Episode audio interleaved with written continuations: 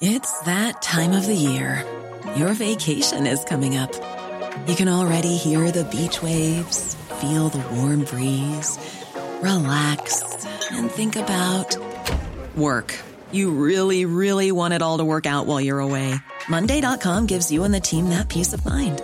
When all work is on one platform and everyone's in sync, things just flow wherever you are. Tap the banner to go to Monday.com.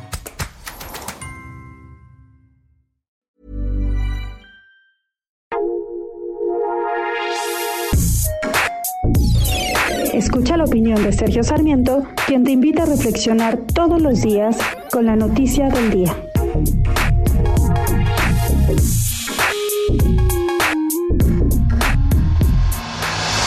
quiero darle la bienvenida a la maestra Delfina Gómez como nueva secretaria de Educación de nuestro país. Me parece importante que tengamos a alguien que sí sabe de un tema en particular ocupando una titularidad tan importante como la de la Secretaría de Educación Pública. Durante mucho tiempo hemos tenido personajes en esta Secretaría que no saben de educación, que no les interesa la educación y que utilizan, de hecho, esta poderosa Secretaría que maneja una tercera parte del gasto público discrecional eh, y la verdad es que lo hacen sin saber realmente lo que están haciendo, utilizan la Secretaría como una simple plataforma política.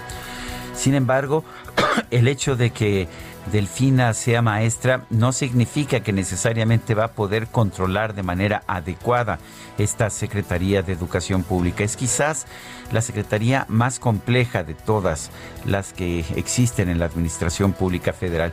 Y esto se debe en buena medida a que durante mucho tiempo los gobiernos entregaron una parte muy importante del funcionamiento de esta secretaría a los sindicatos, al CENTE y a la CENTE, y esto por supuesto le quitó facultades a quienes se desempeñaban como secretarios de Educación Pública.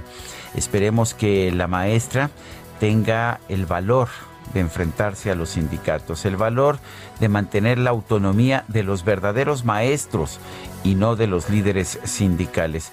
el reto realmente es muy grande y quizás no la podremos culpar si no tiene éxito donde otros han fracasado. Pero por lo pronto el que haya una persona eh, a cargo de la Secretaría de Educación que ha dado clases personalmente, que lo hizo en una escuela primaria durante muchos años, a mí sí me parece un triunfo.